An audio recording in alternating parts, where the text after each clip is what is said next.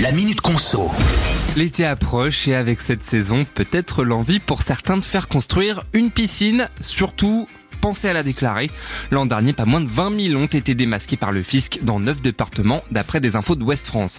L'administration voudrait monter à 80 voire 100 000 piscines sur toute la France hein, dès cette année, ce qui représenterait 40 à 50 millions d'euros de recettes supplémentaires de taxes foncières. Et si vous vous demandez comment le fisc arrive à trouver toutes ces piscines non déclarées, bon, c'est très simple. C'est grâce aux photos aériennes de l'Institut géographique national qui servent à la base à cartographier le pays. Ensuite, ben, c'est une intelligence artificielle qui fait le boulot en reconnaissant des formes précises sur les clichés et donc des piscines. Une IA efficace puisque le taux d'erreur est très faible. 94% des propriétaires contactés dans le cadre de ce dispositif ont reconnu avoir une piscine non imposable.